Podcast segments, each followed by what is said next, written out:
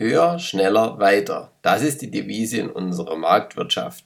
Ständig gibt es mehr Megapixel und überall immer mehr. Jetzt aber auf einmal soll es weniger werden, und zwar 22 mm. Was es mit den 22 mm auf sich hat, erfährst du heute im Spiegellos Spezial. Viel Spaß beim Zuhören!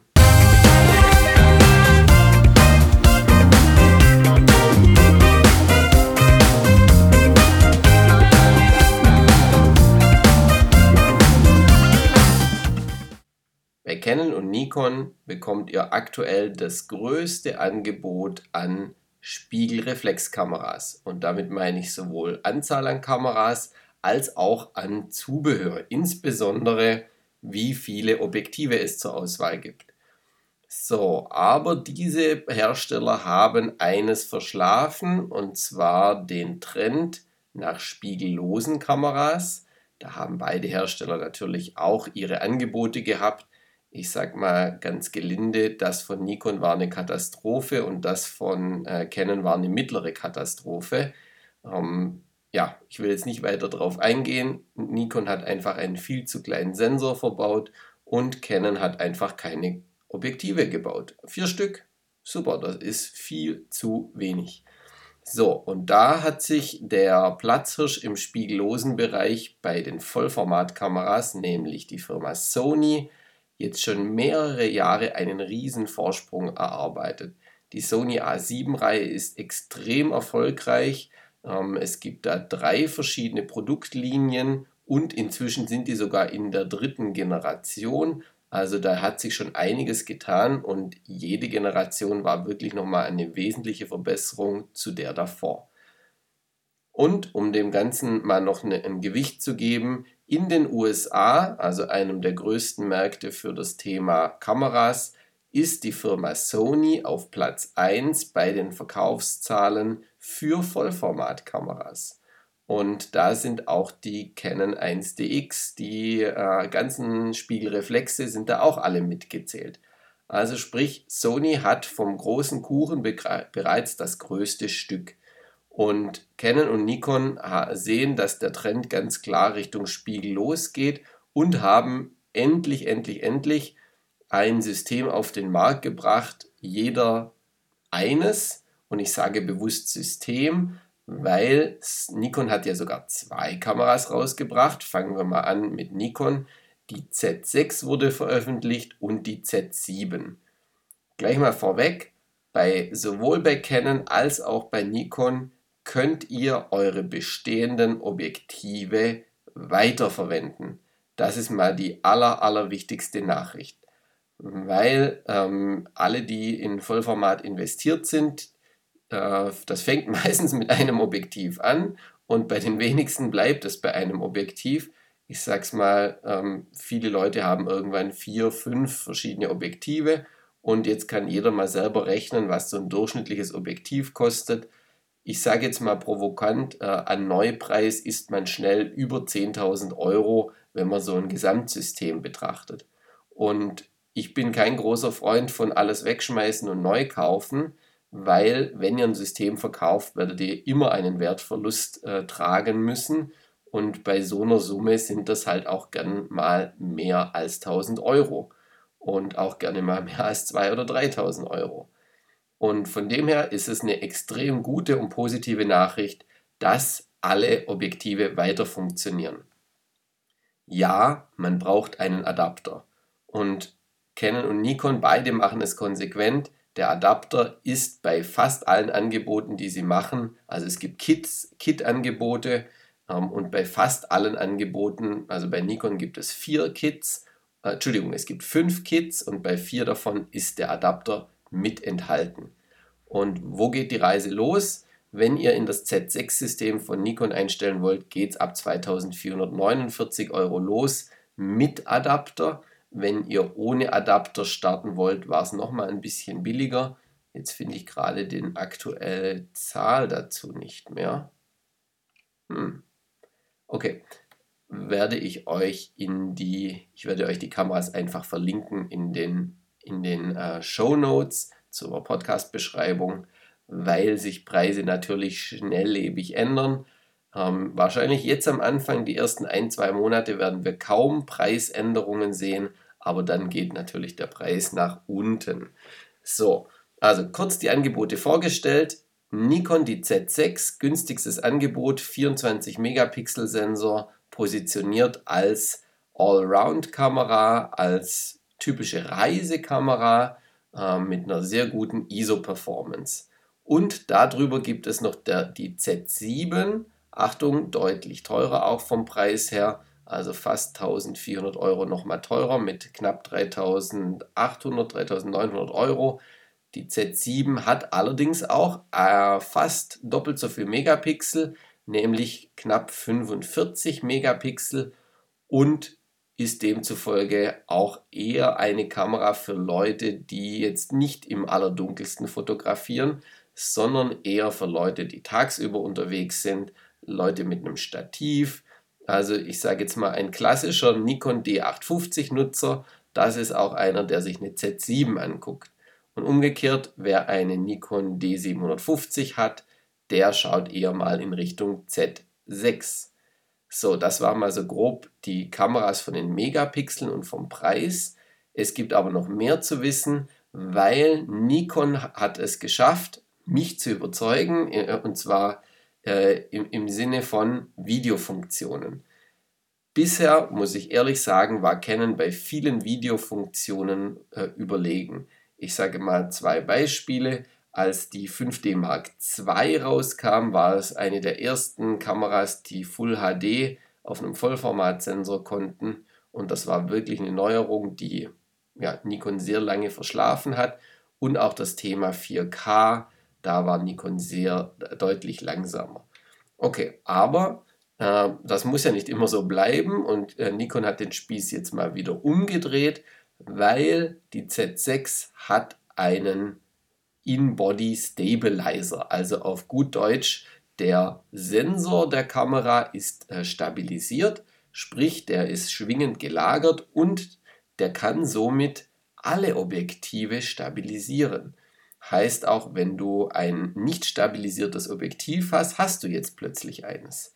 Das ist richtig cool und speziell alle von euch, die filmen, die werden es sehr zu schätzen wissen, weil ein In-Body Stabilizer, das kann ich beispielsweise von meiner GH5 von Panasonic bestätigen, der ist viel besser als ein reiner Stabilisator in einer Linse. So, das heißt, ihr könnt da Freihand filmen ohne Stativ. Das ist richtig cool. Wie sieht es sonst noch so aus? Was hat, hat Nikon gemacht? Eines nämlich, sie haben sehr gute Ergonomie, also deutlich besser als das, was Sony damals abgeliefert hat mit der ersten A7-Generation. Die Kamera ist, hat einen viel besseren Griff. Es fühlt sich an wie eine Profi-Kamera in Anführungszeichen. Und von dem her, das, die steigen auf einem anderen Niveau da ein. Was haben sie noch gemacht? Sie haben nämlich, und jetzt leider mal was Negatives, keine zweite Speicherkarte eingebaut. Bei einem Kamerasystem in so einer Preislage ist es eigentlich schon Standard, dass man zwei Speicherkartensteckplätze hat.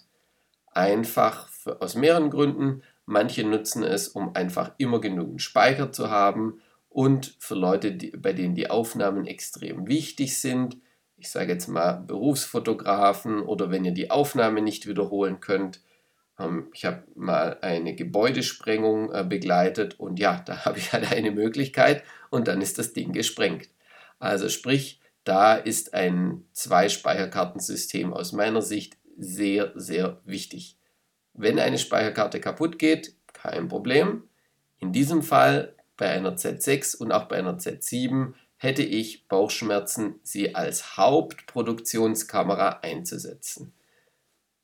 Jetzt kann man sagen, okay, das bewahren sich die Canons und Nikons der Welt einfach für die zweite Kamerageneration auf. Und so ist auch meine Prognose. Vermutlich wird in der nächsten Karten, äh, in der nächsten Kamerageneration zwei Speicherkarten enthalten sein. So, was ist sonst noch neu? Es gibt bei beiden Systemen einen neuen Mount, also ein neues Bajonett, an dem ihr Objektive anschließt Ich habe schon erwähnt, dass der Adapter für die Altobjektive enthalten ist. Und jetzt gibt es aber natürlich auch neue Objektive. Und da finde ich, ist Canon besser aufgestellt. Dazu gleich später mehr. Ich sage mal kurz, was Nikon äh, am Markt hat. Zum einen bekommt ihr ein 35 mm 1,8 Festbrennweite. Knapp 950 Euro soll das Ding kosten. Und es ist aber relativ leicht. Also ganz mal kurz in die technischen Daten reingesprungen. Das schöne Stück wiegt nur 370 Gramm. Und das ist aus meiner Sicht ein perfektes, und das meine ich ernsthaft, Objektiv für so eine spiegellose Kamera. Sind wir mal ehrlich, wer von euch, also den Zuhörern, an eine spiegellose Kamera denkt, der hat, ich sage jetzt mal, zwei, drei Hauptkriterien. Ähm, Größe ist ganz klar eines, Gewicht ist äh, auch eines davon und Bildqualität soll trotzdem gut sein und das, dafür sorgt ja der Vollformatsensor. Also sprich, da ist, ist auf jeden Fall schon mal ein sehr gutes Objektiv für euch vorhanden. Weiterhin gibt es das 50 mm 1,8. Auch hier sind wir beim Gewicht her in einem guten Bereich. 415 Gramm soll das wiegen und denke ich passt ideal zu der Kamera. Also kann man sich eigentlich direkt dazu bestellen, wenn man die Brennweite mag. So, und dann äh, wird es jetzt schon eng, weil jetzt gibt es nur noch ein weiteres Objektiv von Nikon und das ist das 2470 mit einer 4,0er Lichtstärke. So, und ich bin da jetzt ein bisschen gespalten. Ähm, einerseits der Zoom-Bereich ist sehr, sehr gut. Das ist so wahrscheinlich das wichtigste Objektiv, wenn man sich die Kamera kauft. Ähm, und tatsächlich habe ich auch meine Nikon Z6 und Z7 mit dem Objektiv vorbestellt, weil es einfach auch zum Filmen sehr, sehr flexibel ist. Es wiegt 500 Gramm, die Lichtstärke ist ordentlich, da kann ich wahrscheinlich die meisten Schüsse ja, und Bildeinstellungen damit umsetzen. So, das war's. Drei Objektive. Jetzt kommt erstmal eine lange Sendepause äh, Moment mal, aber ich habe ja an meiner Spiegelreflexkamera ja über 100 Objektive zur Auswahl. Und wenn du auch so eine große Auswahl haben willst, die ohne Adapter funktioniert, dann empfehle ich jedem von den Zuhörern, von, äh, dass ihr erstmal ein bisschen abwartet. Ein Objektiv hat eine Entwicklungszeit von drei Jahren circa und das heißt, äh, da wird jetzt nicht plötzlich äh, 50 neue Objektive auf den Markt kommen, sondern die Hersteller werden das nach und nach auf den Markt bringen.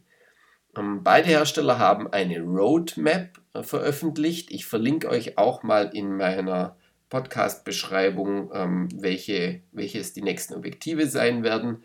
Und da muss ich sagen, da hat Nikon durchaus einen richtigen Leckerbissen, nämlich das sogenannte Noct.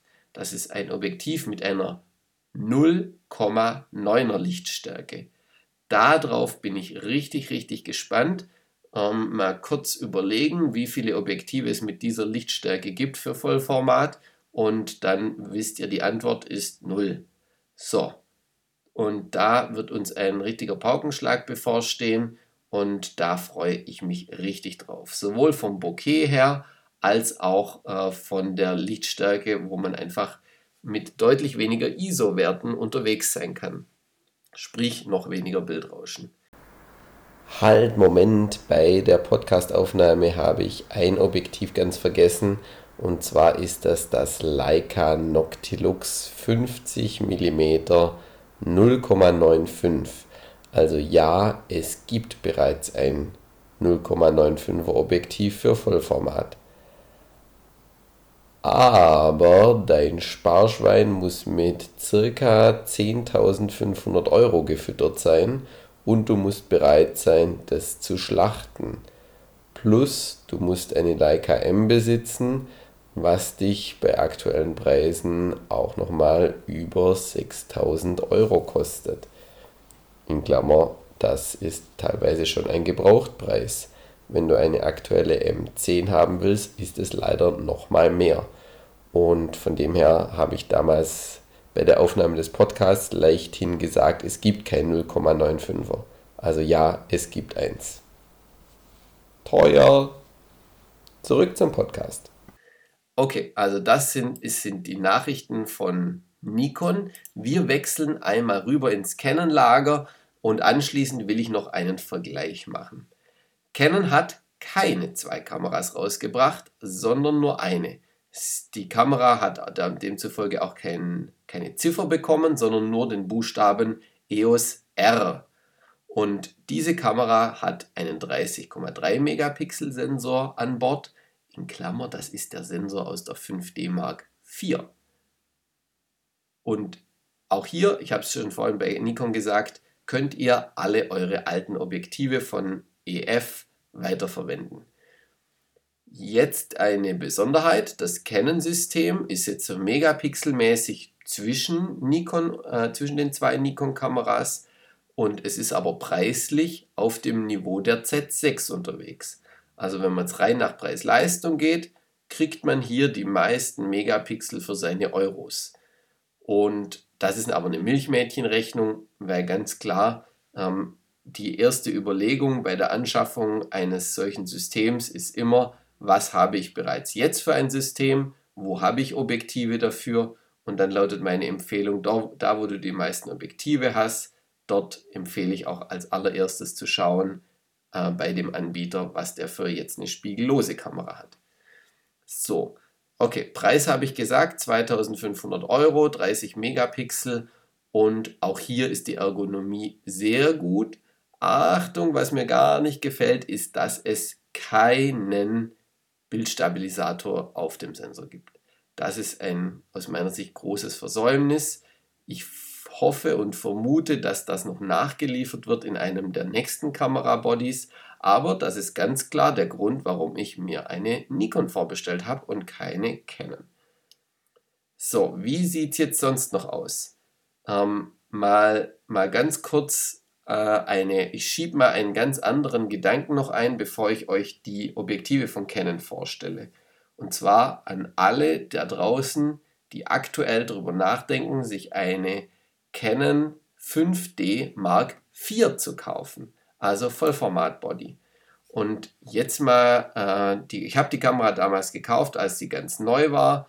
Ähm, ja, ich habe 4000 und ein paar zerquetschte Euro dafür bezahlt. Inzwischen kriegt ihr die Kamera für 3299 Euro. Also nur den Body. Und jetzt mal kurz verglichen, wenn ihr euch eine EOS R kauft, die den, die den gleichen Sensor hat, die auch schon den Adapter mitgeliefert hat, äh, wo ihr eure Objektive weiter nutzen könnt. Ähm, ganz klar, wer jetzt noch eine EOS 5D Mark IV kauft, kann ich persönlich kaum nachvollziehen, außer eben dem, der Speicherkartenproblematik. Ähm, wenn du sagst, zwei Speicherkarten ist mir nicht so wichtig, dann kannst du hier ein wesentliches Schnäppchen machen, weil es ist eine 800 Euro Preisdifferenz nach unten für die spiegellose Kamera äh, vorhanden. Und das finde ich ehrlich gesagt ungewöhnlich. Wenn ich mal so in das Sony-Lager schaue, Sony hat, äh, sage ich mal, ein, eine strenge Preispolitik gefahren. Die Kameras waren natürlich die einzigen auf dem Markt. Ähm, die konnten sich in Anführungszeichen erlauben. Und ja, Canon geht hier aus meiner Sicht mit einem ordentlichen, also Kampfpreis ist es jetzt nicht, aber es ist ein, naja, es ist durchaus ein Kampfpreis, weil, ja, ihr kriegt eine 5D Mark IV für 800 Euro weniger. Krass. Und ja, es sind natürlich auch noch andere Funktionen mit drin. Ich würde allen ähm, ich würde allen, die sich für eine spiegellose Kamera interessieren, unbedingt auch raten, nehmt sie mal äh, in die Hand. Ihr braucht sie natürlich vor eurem Auge und dann macht ihr mal einen, einen Schwenk mit der Kamera. Und das ist der größte Unterschied zwischen in Anführungszeichen alten Systemkameras. Da hat man nämlich die Kamera geschwenkt und dann ist das Bild so nach und nach äh, mitgerückt. Also das ist der sogenannte Delay, die Verzögerung, die dieses dieses Display hatte im Sucher, der elektronische Sucher. Und das ist bei den neuen Kameras praktisch verzögerungsfrei. Also da muss man wirklich Reißschwenks machen. Und ganz ehrlich, wenn ich einen Reißschwenk mache, also wirklich ruckartig die Kamera äh, von A nach B verschwenke, ganz ehrlich, äh, wenn ich dabei eine äh, normale, in Anführungszeichen, eine ich die Kamera mit einem Spiegel habe, also einen optischen Sucher, ähm, dann sehe ich da auch nichts mehr, sondern sehe ich eben die ganz normale äh, Bewegungsunschärfe. Okay, also sprich, das ist aus meiner Sicht gelöst, das Problem. Der Sucher ist gut. Und jetzt kommen wir endlich zum Thema Objektive. Da ist Canon ein bisschen anders aufgestellt als Nikon. Es wird beispielsweise ein sehr, sehr sexy Objektiv geben. Und zwar das 2870 2,0. Alle von euch, äh, die eine Vollformatkamera haben, werden jetzt mit den Ohren schlackern, weil eigentlich gibt es ja nur 2,8er Objektive in, diesen, in solchen Zoom-Bereichen. Und jetzt kommt erstmalig ein 2,0er Objektiv raus, mit Autofokus wohlgemerkt. Und da bin ich richtig drauf gespannt. Ähm, Objektiv, da es natürlich eine Alleinstellung ist, wird jetzt nicht, nicht wirklich geschenkt sein. Es sind die Preise schon bekannt. Es stehen 3250 Euro äh, auf dem Preisschild drauf. Und ja, krieg, man kriegt leider nicht das Beste zum kleinsten Preis. Ähm, wenn man sich die technischen Daten anschaut, dann muss man sehr genau suchen. Äh, viele schreiben das gar nicht drauf weil dieses Objektiv hat aus meiner Sicht ein großes Problem und das ist das Gewicht. So, ich gebe das mal schnell in Google ein. Meine letzte offizielle Angabe war 1,4 Kilo. Ja, es ist immer noch 1,4 Kilo. Äh, jetzt muss ich erstmal ganz fest schlucken, weil 1,4 Kilo hört sich jetzt nicht so schlimm an. Alle, die ein 70-200 2,8 haben, die wissen, was 1,4 Kilo sind. Das ist schwer, das ist jetzt aber nicht unmöglich, es in der Hand zu halten. Und jetzt kommt aber mein Problem, weil wenn ihr ein 70-200 habt, behaupte ich mal, die meisten von euch haben eine Vollformatkamera sowieso dahinter hängen.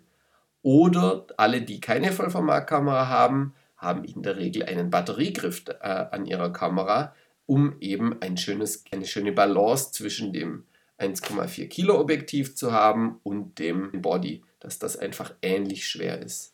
Und hier kommt jetzt das aus meiner Sicht große Problem, weil die neue EOS R spiegellose Kamera ist natürlich aufs Gewicht optimiert. Die wird 660 Gramm wiegen mit Akku und mit Speicherkarte. So, das heißt, die Linse ist gut doppelt, also mehr als doppelt so schwer wie der Body. Und jetzt könnt ihr euch vorstellen, wie das dann in der Hand liegt.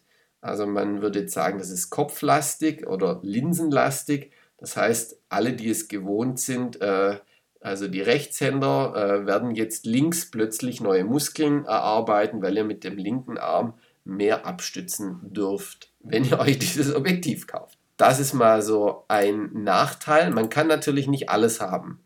Also wer jetzt sagt, ich will hier äh, mega Lichtstärke, super viel Zoom-Bereich und das Ganze für 0 Euro und ja, man kann leider nicht alles haben. Das Leben ist kein Ponyhof, sagt man doch so schön.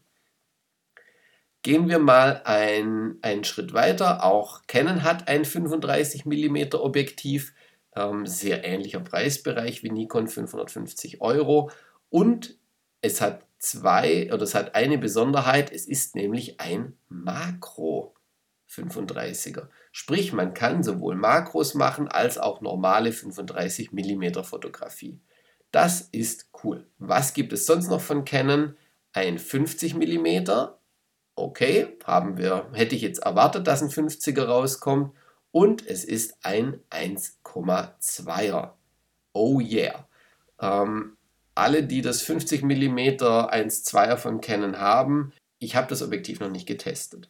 Aber äh, nach allem, was ich bisher an Objektiven von Canon erlebt habe, was in den letzten Jahren rauskam, die optische Qualität ist so viel besser geworden. Ich sage es mal so, das Objektiv wird das alte 50er 1.2er dermaßen hinter sich lassen. Also ich sage jetzt mal Mofa gegen Tesla. Also das ist jetzt einfach mal so ein wirrer Vergleich, den ich mir gerade überlegt habe. Ich könnte mir vorstellen, dass das extrem gut sein wird von der Abbildungsleistung und auch von der Fokusgeschwindigkeit. Das war es? Nein, es war es noch nicht. Es gibt nämlich vier Objektive bei Canon. Bei Nikon gab es ja in Anführungszeichen erstmal nur drei. Bei Canon gibt es deren vier und zwar wird ein 24105 rauskommen, 1200 Euro und es wird Lichtstärke 4 haben. Das ist wahrscheinlich das universellste Objektiv. Ich würde jetzt mal behaupten, wenn ihr euch direkt ins EOS R-System einkaufen wollt, dann wird das aus meiner Sicht mal meine erste Standardempfehlung sein. Jetzt ist aber noch die eine große Frage nach dem Gewicht bei diesem Baby und das wiegt ca. 700 Gramm. Heißt, wir haben 660 Gramm Kamera, 700 Gramm Objektiv, ist eine sehr ausgeglichene Geschichte. Mein, mein Fazit will ich euch noch nicht äh, sofort sagen, sondern will noch darauf hinweisen, Canon hat bei den Bajonetten also auch ein neues gebracht und hat aus meiner Sicht hier mehr getan als Nikon, nämlich es wird Bajonette geben, ähm, also Adapter, Bajonettadapter, drei verschiedene. Und jetzt kommt das Coole, es gibt einen hm, in Anführungszeichen normalen Adapter, der ist relativ günstig, 109 Euro. Es gibt einen Adapter mit Steuerungsring, das ist eine coole Geschichte. Canon hat sich überlegt, wir machen in die Linse sowohl einen neuen Drehregler rein, wo ihr beispielsweise ISO, Blende oder Zeit einstellen könntet oder Belichtungskorrektur oder oder oder. Also der, der ist programmierbar. Ähm, und manche Linsen bekommen auch noch ein Knöpfchen. Also sprich, man kann äh, an den neuen Linsen steuern und man kann auch an den alten Linsen, also die EF-Linsen, mit diesem äh, Bajonett-Adapter mit Steuerungsring, so heißt der, für 219 Euro kann man alle Funktionen, die die Spiegellose bietet, auch mit alten Linsen nutzen. Das ist einerseits schon mal richtig cool und dann haben sie noch was rausgebracht, was ich extrem, extrem cool finde, nämlich es gibt einen Bajonett-Adapter mit Einsteckfilter. Sprich, alle, die äh, bisher verschiedenste Filter einsetzen. Ich sage jetzt mal, der Polfilter wird euch ein Begriff sein, Graufilter, gibt ja ganz viele verschiedene Filterarten und alle, die mehr als ein Objektiv haben, äh, haben wahrscheinlich bemerkt, hoppla, sobald ich einen neuen Objektivdurchmesser habe, muss ich unter Umständen einen neuen, ähm, ein neues, einen neuen Filter kaufen. Und jetzt haben sie eine geniale Geschichte, nämlich es gibt Einsteckfilter. Die, sind in den, die kommen in den Adapter rein und somit ist es egal, welches Objektiv vorne am Adapter dran ist. Ihr könnt einfach jedes Objektiv beispielsweise mit einem Graufilter oder auch mit dem Polfilter betreiben. Äh, zu Beginn gibt es natürlich erstmal nur die Canon eigenen Filter. Die sind jetzt nicht ganz günstig. Ich sage mal kurz, äh, der Adapter mit Polfilter kostet 329 Euro. Ähm, aber andersherum sobald ihr mal große Linsen habt ähm, und davon vielleicht zwei oder drei Stück, dann habt, hat man ganz schnell einen ähnlichen Betrag mit einzelnen Filtern auch zusammen. Und jetzt das Gute ist, der Filter ist geschützt, der ist in seinem kleinen Element hinten drin und ich muss nie mehr Filter hin und her schrauben. Ich habe ihn einfach immer dabei. Das finde ich schon mal richtig gut. Da haben die Ingenieure, ich sage jetzt einfach mal weitsichtiger gedacht ich hoffe, ähm, Nikon wird sowas auch noch rausbringen. Nicht ausgeschlossen. So, jetzt mal kurz das Fazit. Ähm, rein Stand heute, 10. September, wo ich das aufnehme, 2018, hat Nikon die besseren Kameras. Spiegellos. Und Canon das bessere System. Und mit System meine ich mehr Objektive, und auch die Adapter sind besser. Hilfe, die einen haben das und die anderen haben das. Ich sag's für mich, die Videoleute, denen würde ich tendenziell Stand heute direkt zu Nikon raten und dass der Hauptgrund dafür ist der Stabilisator, der im Gehäuse eingebaut ist. Wer ein vorhandenes System hat, habe ich vorhin schon erwähnt, wenn du Canon-Fotograf bist, dann schau dir die Canon EOS R an. Wenn du Nikon-Fotograf bist, dann schau dir die Z6 und die Z7 an ganz klar, deine Objektive weiter zu verwenden, ist einer der größten, wenn nicht sogar das schlagende Argument in dieser ganzen Vergleichsdebatte. Jetzt einmal tief durchgeatmet und ich mache jetzt ähm, nochmal den Blick auf über den Tellerrand, Nämlich, es gibt ja nicht nur einen Kamerahersteller da draußen und nicht nur zwei, also nicht nur Canon und Nikon, sondern es gibt da draußen ja auch noch die Sonys und die Fujis und so weiter. Also wenn wir, wenn wir die, die Debatte erweitern, bleiben wir, ich, ich bleibe jetzt mal erstmal im Vollformat spiegellos Bereich. Hm, ich habe da ja jetzt Sony gesagt. Sony ist ganz klar mit dabei. Was ist denn sonst noch so da draußen unterwegs? Leica hat ja auch noch einen M-Body. Ist ja auch eine Systemkamera. Ähm, viele von euch, die sich da ein bisschen schon mit Leica äh, auseinandergesetzt haben, wissen wahrscheinlich, dass der Preis bei Leica für viele Leute einfach ein Killerkriterium ist. Der Leica M-Body seid ihr über 6000 Euro los und stimmt das überhaupt, was ich hier erzähle? Die Leica M10, das stimmt, was ich sage, über 6000 Euro kostet die M240 und sobald ihr noch was Neueres wollt, nämlich beispielsweise die M10, dann sind sogar 6.850 Euro. Und dann habt ihr immerhin die Auswahl zwischen Schwarz und Silber. Okay, ähm, Achtung, in diesem Preis ist kein Objektiv enthalten.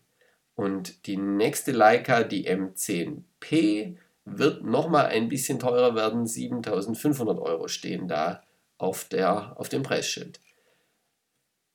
Bei Leica wird auch das System euch in Summe nochmal deutlich teurer werden. Nicht nur der Body ist jetzt mal im Vergleich zum Wettbewerb, ich sage einfach mal 4000 Euro teurer, sondern auch die Objektive sind teilweise pro Stück nochmal mehrere tausend Euro teurer als beispielsweise Canon und Nikon.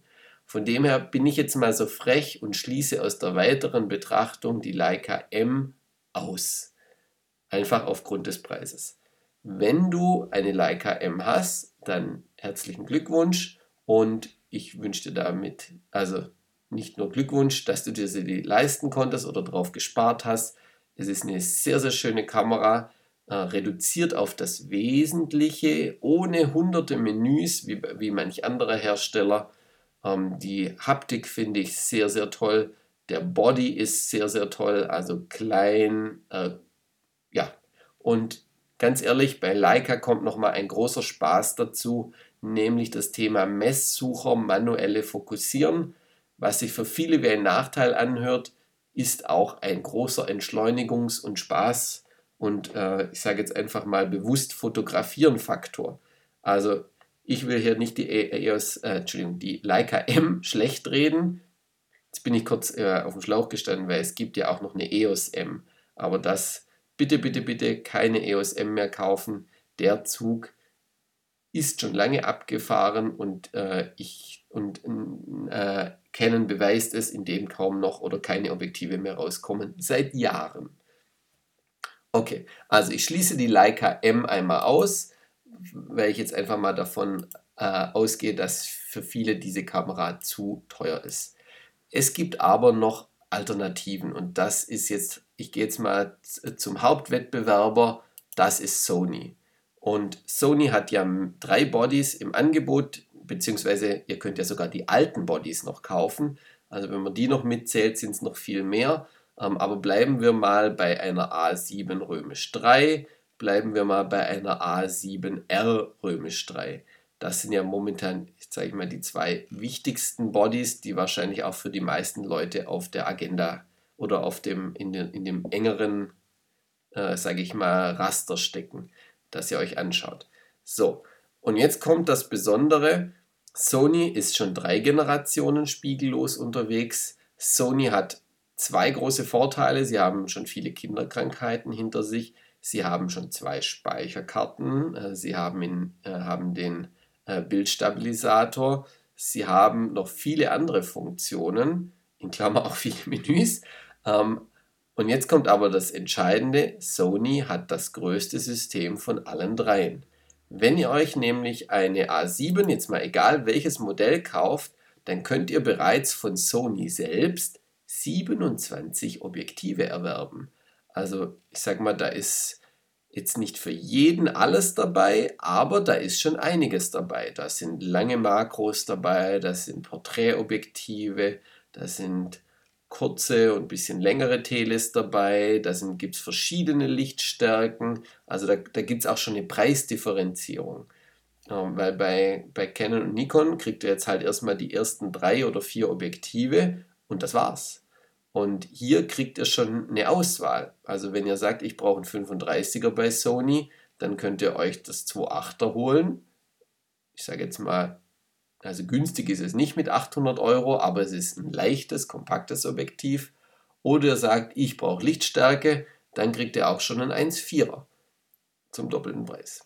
Und, und so geht es halt weiter. Für so gut wie alle Brennweitenbereiche gibt es mehrere zur Auswahl. Ähm, es gibt in der Regel immer das G-Objektiv oder G-Master oder GM abgekürzt, in Klammer teuer, aber in der Regel höchste Lichtstärke und auch höchste Bildqualität. Also da hat Sony einfach schon eine größere Differenzierung. Dieser Vorsprung, ich sage es jetzt mal sehr dramatisch, den wird weder Canon noch Nikon in den nächsten drei oder vier Jahren einholen. Guckt euch mal die Roadmap an, die, äh, die veröffentlicht wurde. Da sind einfach ein paar Objektive drauf und da kommen pro Jahr drei, vier Objektive raus.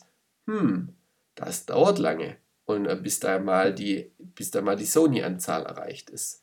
Und hinzu kommt ja noch, dass Sony ja nicht stillsteht und nichts Neues mehr rausbringt für ihr, sage ich mal, Brot- und Butterkamera, die A7.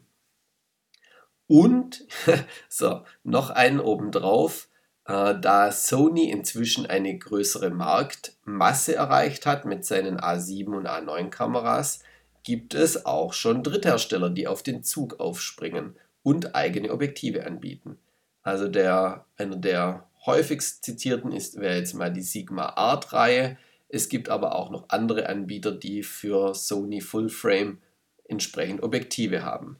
Manuelle Objektive sind da viele dabei, aber einfach mal der, das System, ich habe es jetzt nicht genau gezählt, aber ich würde jetzt mal auf über 40 Objektive tippen, wenn ich mal so eine äh, grobe Schätzung abgeben muss, können aber auch noch mal mehr sein. Und das, wenn man jetzt 40 Objektive gegen 3 bei Nikon stellt oder 4 bei Canon, hm. Und jetzt kommt natürlich das große Aber. Ja, Moment mal, bei Canon und Nikon, da kann ich ja meine alten Objektive verwenden. Und das ist richtig. Und ja, der Adapter ist in der Regel auch schon dabei oder er kostet nur 109 Euro im günstigsten Fall. Und da muss es jetzt noch die Praxis zeigen, wie schnell ist denn der Adapter.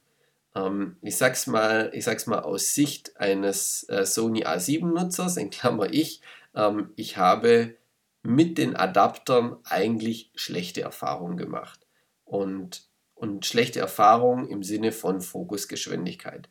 Sobald man eine A7 mit einem Fremdobjektiv betreibt, muss man Kompromisse machen, was die Fokusgeschwindigkeit eingeht. Und, und ich sage es mal bewusst Kompromiss, es sind teilweise sogar so große Kompromisse, dass ich sage, hey, das hätte ich bald manuell schneller fokussieren können. Ich sage es sehr, oder ich, ich formuliere es nochmal umgekehrt. Jeder, der sich, der sich mit dem Gedanken schwanger trägt, ich will mir eine A7 holen, dann empfehle ich euch, schaut euch die Objektive auch gleich mal mit an. Weil ein natives System ohne Adapter ist leichter und der Autofokus ist einfach viel, viel schneller das, das war jetzt mal so ein erster, erster Überblick, was es momentan am Markt gibt. Ähm, Sony ist natürlich äh, nicht blind, sondern die wissen und haben gesehen, was Canon und Nikon rausgebracht hat. Die Sony Bodies sind inzwischen, also ich muss ehrlich sagen, eine A7 ist für mich unterpreist. Eine A7R ist auch sehr, sehr preisattraktiv. Also man kriegt für, für eine A7R 3299 Euro, kriegt man einen fantastischen Body. Auch eine A7 ohne R für 2299 Euro kriegt man eine super Kamera mit einem guten System. Nehmen wir an, du willst jetzt heute entscheiden, äh, wo geht die Reise hin, welches System. Ich bleibe dabei, Hauptargument ist, hast du vorhandene Objektive. Und dann ist, ist ganz klar Canon, also ist der Hersteller, bei dem du die Objektive hast, also wenn du Canon-Objektive hast, schau dir Canon an, wenn du Nikon hast, schau dir Nikon an. Wenn du wenig Objektive hast, ich sage jetzt, ich spreche jetzt auch mal bewusst nochmal die Leute an, die noch nicht so groß investiert sind. Vielleicht hast du nur, nur in Anführungszeichen ein 2405 ähm, oder ein 24-120. Das sind so, so beliebte Kit-Objektive und ich kenne auch ein paar Leute, die nur dieses eine Objektiv haben. Dann, ganz ehrlich, dann hast du nochmal die freie Auswahl. Weil ein Objektiv ist jetzt nicht so dramatisch vom Wertverlust und da kann ich mir durchaus vorstellen, dass du dich auch nochmal in ein neues System verlieben darfst. Es gibt zum Abschluss gleich nochmal ein paar Gerüchte streuen. Ich, ich weiß es nicht, ob es wirklich stimmt, aber es gibt eine Aussage, dass sowohl Fuji an einem Vollformat Spiegellose-System arbeitet, als auch Panasonic. Ob es stimmt, wird äh, die nahe oder ferne Zukunft zeigen. Ich kann mir gut vorstellen, dass in die Richtung was kommt. Bei, ähm, bei Fuji, die haben ja schon bewiesen, dass sie mit mehreren Bajonetten äh, arbeiten können. Bei Panasonic bin ich mal gespannt, weil dort ist ja momentan in Anführungszeichen nur das Micro Four Thirds Bajonett unterwegs. Da wäre das allerdings aus meiner Sicht sogar äh, wesentlich wichtiger, äh, ein Vollformatsystem anzubieten. Ich bin sehr, sehr gespannt. Ich werde euch auf dem Laufenden halten, was, äh, sobald ich die, mit den Kameras gearbeitet habe und auch mehr Praxiserfahrung dazu habe. Momentan kann man die beiden Kameras eben noch nicht kaufen, sondern eben nur vorbestellen.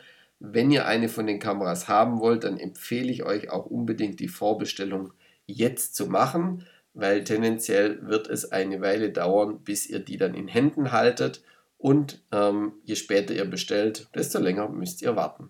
Und ich, ich bin eben der äh, Überzeugung, dass eben in den ersten ein, zwei, wahrscheinlich sogar drei Monaten die Preise erstmal stabil bleiben. Also es, wenn ihr kurzfristig eine Kamera wollt, lohnt es sich nicht zu warten. Ich würde, ähm, bevor ich jetzt abschließe, euch nochmal einen Hammer zum Schluss bringen, nämlich das Thema ähm, Zukunftsaussicht. Wie geht es denn weiter? Und da, ähm, also sprich, wird es eine duale Zukunft geben, sowohl spiegellos als auch spiegelreflex parallel. Und ich bin jetzt mal, ich bin jetzt mal sehr drastisch und sage nein. Ich, also ich, ich bin mir, natürlich gibt es jetzt eine duale Welt. Wir haben die Spiegelreflexkameras und wir haben die spiegellosen Kameras. Und was ist denn bitteschön der Vorteil einer Spiegelreflexkamera? Den, den, und jetzt der Satz muss noch weitergehen, den eine spiegellose Kamera nicht einholen kann.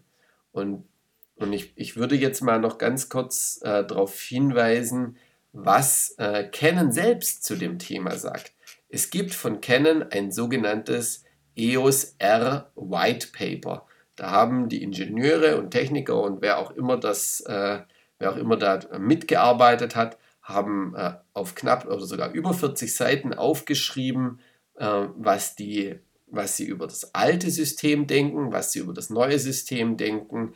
Und ich, ich, ich will jetzt nicht hier die 40 Seiten vorlesen, keine Sorge. Ähm, aber da stehen mehrere Dinge drin, die mich ganz klar dazu bringen, dass das EOS EF-System ein Auslaufmodell ist.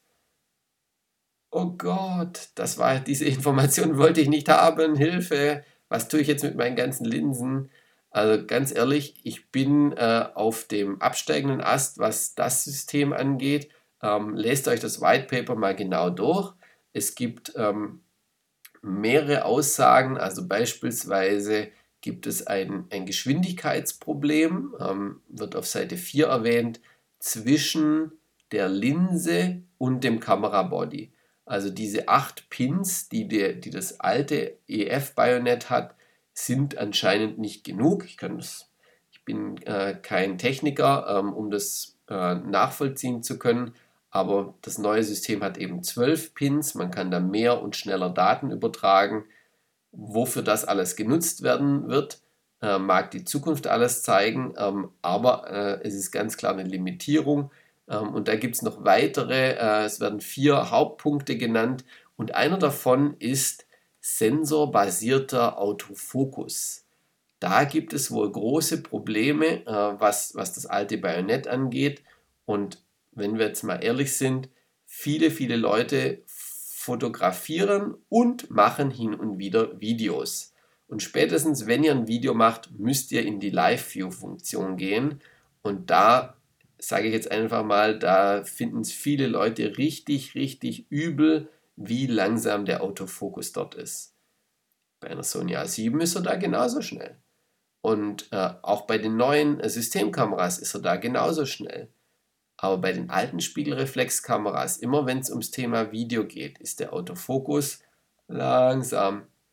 Und ja, es gibt ein, einige wenige Ausnahmen. Äh, Dual-Pixel-Kameras wie eine äh, äh EOS 5D Mark IV, eine 70D von Canon. Also da, es gibt ein paar Ausnahmen, aber auch diese sollen von der Autofokusgeschwindigkeit geschlagen werden.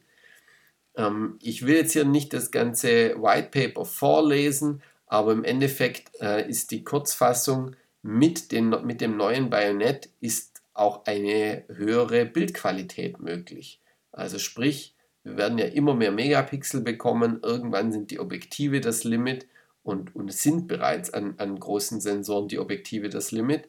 Ähm, und da ist ganz, also zwischen den Zeilen, wenn ich, wenn ich mir diese 40 Seiten durchgelesen habe, bin ich zu dem Schluss gekommen, EOS EF werden wir weiter produzieren, werden wir allerdings nicht mehr ewig weiter produzieren. Und wenn ich mal noch eine kon konkrete Aussage machen soll, ich kann mir gut vorstellen, dass ihr eine komplette Kamerageneration auf jeden Fall noch habt. Also sprich, es wird wahrscheinlich eine 1DX Mark III irgendwann geben. Es wird wahrscheinlich noch eine 5D Mark V geben. Ähm, mal gucken, ob die dann wirklich so heißt oder ob die eine neue Nummer oder was auch immer kriegt. Um, ja, und auch die anderen Modelle werden aktualisiert. Aber ich bin mir sehr sicher, aufgrund der, äh, der Marktdominanz von Sony, dass äh, Nikon und Canon beide Vollgas in diesem Segment unterwegs sind und Vollgas hier ihre Energie drauf konzentrieren. Sie werden nicht die anderen Kameras auf Null von heute auf morgen runterfahren, aber wenn ich jetzt mal so eine 5 bis 10 Jahre Prognose geben darf, dann ist das EF-System bzw. der Nikon Full Frame Mount ähm, leider also totgesagt. Und ähm, alle, die den Podcast hören, die haben jetzt einen Wissensvorsprung. Ähm, ihr müsst jetzt nicht sofort äh, panisch äh, aus dem Haus rennen und alles verkaufen, was ihr habt, aber ich gebe euch das jetzt mit. Ich würde nicht mehr weiter investieren in, in die Vollformat alten Bajonette, sondern ganz klar nur noch in das neue Bajonett, äh, weil es irgendwann dafür auch keine Kameras mehr geben wird. Wer will nicht eine kleine leichte Kamera, die genau das gleiche kann wie eine, wie eine Spiegelreflexkamera? Oder sogar noch mehr. Denkt mal an die Serienbildgeschwindigkeit. Die ist jetzt am Anfang gut bzw. mittel, je nachdem welches Modell man von den drei äh, verfügbaren kauft. Und äh, Dadurch, dass aber der Spiegel fehlt, schaut euch mal eine Sony A9 an, was die alles hinkriegt mit Serienbildgeschwindigkeit. Die haben ja mit der A9 mal ganz schnell die Top-Modelle von Canon und Nikon, die D5 und auch die 1DX, haben die halt mal schnell richtig nass gemacht. Und das kommt in Spiegel los. Und hey, natürlich will ich schnellen, äh, schnellen Autofokus, natürlich will ich kleinen Body, Natürlich will ich hohe Serienbildgeschwindigkeit und und und und und. Und das ist die Zukunft und das ist spiegellos. Mit diesen Gedanken verabschiede ich mich bei euch. War jetzt ein langer Podcast. Ich hoffe, ihr hattet Spaß beim Zuhören, habt ein paar neue Informationen bekommen. Ich bin sehr, sehr gespannt, was es weitergeben wird. Es, der Markt dreht sich da natürlich super schnell weiter. Zum Abschluss einen kurzen Aufruf und zwar wenn du den Podcast gehört hast, freue ich mich extrem, wenn wir die Diskussion weiterführen. Du kannst beispielsweise in meiner Facebook-Gruppe mitdiskutieren. Dort, äh, äh du findest sie sehr einfach, fotoworkshop-stuttgart.de Facebook-Gruppe und von dort aus äh, kommst du in die Gruppe rein, ist alles kostenlos und da können wir diskutieren, wie es mit den Bodies weitergeht und was du dir kaufen willst bin sehr gespannt auf deine Meinung. Auch wenn du den Podcast gehört hast und Feedback an mich hast, freue ich mich sehr darüber. Es gibt ähm, vielleicht so ein, Ein kurze Info am Rande. Vielleicht habt ihr schon gemerkt, der Ton ist schon besser geworden. Ähm, ich habe meinen Raum akustisch behandelt. Es gibt jetzt hier Diffusoren und Bassfallen und alles Mögliche. Und, und ich ähm, werde hier noch mehr tun, weil ich habe eine kleine Bestellung aufgegeben. Mein Mikrofon wird ersetzt. Äh, es wird noch ein neues Audio-Interface geben. Also ich bin schwer überzeugt, dass der nächste Podcast noch besser klingen wird. Und für alle, die sich fragen, Moment mal, Andreas, danke, dass du kostenlos Podcast machst, aber äh, mal blöde gefragt, warum dauert das so lange, bis immer die nächste Folge rauskommt? Und die Antwort war, ich habe bei mir im Unternehmen einen größeren Umbau vorgenommen. Also mein Studio ist äh, der Hauptgrund und das ist immer noch nicht ganz fertig. Da wurde nicht nur der Ton optimiert, sondern noch mehr. Äh, und nicht nur gestrichen, sondern auch Möbel komplett ausgetauscht, Hardware ausgetauscht, ein paar Sachen sind verkauft worden. Ähm, also ich habe auch bei Kameras äh, Tabula Rasa gemacht, Objektive verkauft. Das kostet äh, leider alles Zeit, muss sich irgendjemand drum kümmern und der jemand bin ich. Und deshalb gab es jetzt einfach mal auch wieder eine längere Podcast-Pause. Ich bin euch nicht untreu geworden, im Gegenteil, ich, ich schätze euch sehr, dass ihr mir zuhört und ich freue mich immer auf Feedback äh, von euch, wenn ihr mir schreiben wollt, podcast at fotoworkshop-stuttgart.de. Und das soll es für heute gewesen sein. Ich freue mich, wenn ihr beim nächsten Mal wieder dabei seid. Vielleicht habt, habt ihr bis dahin eine spiegellose Kamera oder vielleicht hast du sogar jetzt schon eine. Und lasst uns einfach weiter diskutieren und dann bis bald, bis zur nächsten Folge. Bis bald, dein Andreas. Und jetzt noch das PS. Du hast ja ganz am Anfang gehört, dass es irgendwas mit 22 mm auf sich hat. 22 mm, das ist der Unterschied zwischen dem alten Bajonett und dem neuen. Ich zitiere jetzt nochmal das Canon White Paper ähm, den, der neue Abstand, der, das, also das Auflagemaß ist der Deu deutsche Begriff, Flange Distance ist der englische Begriff. Das Auflagemaß des neuen Bajonetts ist 22 mm kleiner. Und jetzt könnt ihr mal kurz überlegen, wie viel ist die neue Kamera kleiner. Und dann könnt ihr mal jetzt denken, 22 mm, aber leider nicht ganz. Es ist knapp ein Zentimeter, den ihr in der Höhe, Breite und Tiefe gewinnt. Also nicht weltbewegend, aber doch kleiner bei gleicher Leistung. Und das wollen wir alle. Das waren also die 22 mm vom Anfang. Da habe ich euch aber auf die Folter gespannt.